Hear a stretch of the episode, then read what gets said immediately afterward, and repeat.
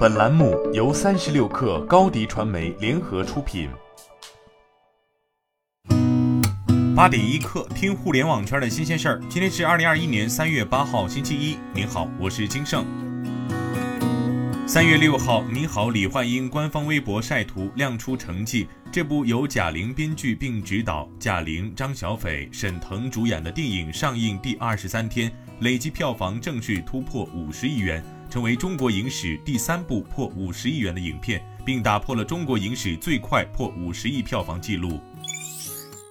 据报道，全国人大代表李小丽表示，当前春节假期过短，除去奔波往返的时间两天，还要提前一天赶回工作地，与家人团聚、拜年、走亲访友等，只有三四天时间，难以充分享受传统年文化的氛围及与家人团聚的温暖。李小丽建议将春节法定假期延长至十天左右，且延长春节假期后，假日经济还能扩大消费，拉动内需，促进经济的增长。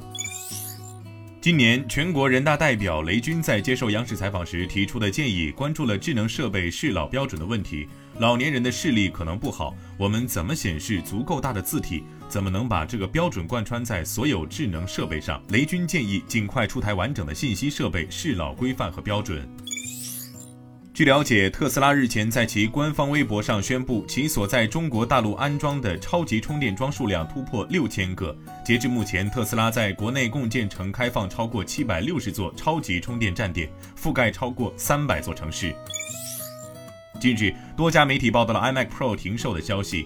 苹果官网上，iMac Pro 的购买页面已经进行了调整，在购买页面上已经出现了数量有限、售完为止的字样。目前官网上仅有一种可购买的配置，而此前官网上则有更多可选配置。此款 iMac Pro 发售于二零一七年十二月。三十六氪获悉，近日特斯拉上海有限公司经营范围新增新能源汽车换电设施销售等项目。这意味着特斯拉在中国市场已经有资格为自家车型推出换电服务选装包。之后，特斯拉相关负责人否认做换电业务。特斯拉对外事务副总裁陶林对特斯拉到底会不会启动换电业务进行了回应，称坚信充电模式是大规模民用电动车最好的补能方式。